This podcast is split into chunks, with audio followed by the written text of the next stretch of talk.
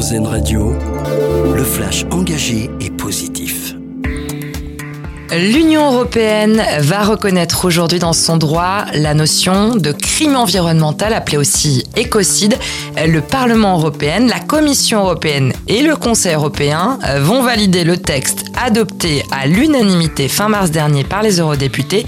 Il prévoit notamment de condamner les personnes ou les industriels qui ne respecteraient pas l'environnement avec des peines allant jusqu'à 8 ans de prison, voire davantage en cas de récidive.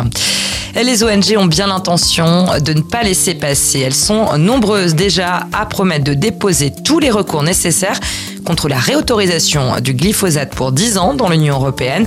C'est la Commission européenne qui a tranché ce matin, faute d'accord entre les 27 pays membres de l'UE. Cet herbicide, jugé dangereux pour l'environnement et la santé, est aujourd'hui le deuxième pesticide le plus utilisé en France dans les exploitations agricoles.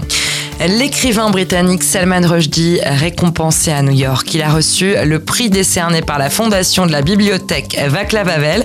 La cérémonie s'est déroulée à Manhattan en présence de l'auteur, cible de menaces depuis la publication de son œuvre, Les versets sataniques, il y a plus de 35 ans. Elle s'appelle Oreillette. Elle a été élevée dans l'Orne et elle sera l'égérie du Salon de l'Agriculture 2024. C'est donc une vache normande qui a été choisie.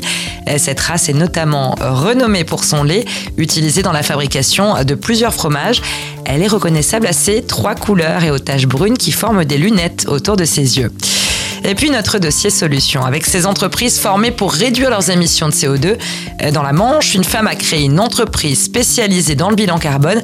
Après un constat dressé auprès de ses clients, des entreprises et des collectivités, elle leur fournit toute une liste de solutions pour réduire facilement leur empreinte sur l'environnement, notamment grâce à l'approvisionnement et aux fournisseurs. Dossier complet à lire sur West France d'écouter le flash engagé et positif d'Airzen Radio, l'autre point de vue de l'actualité.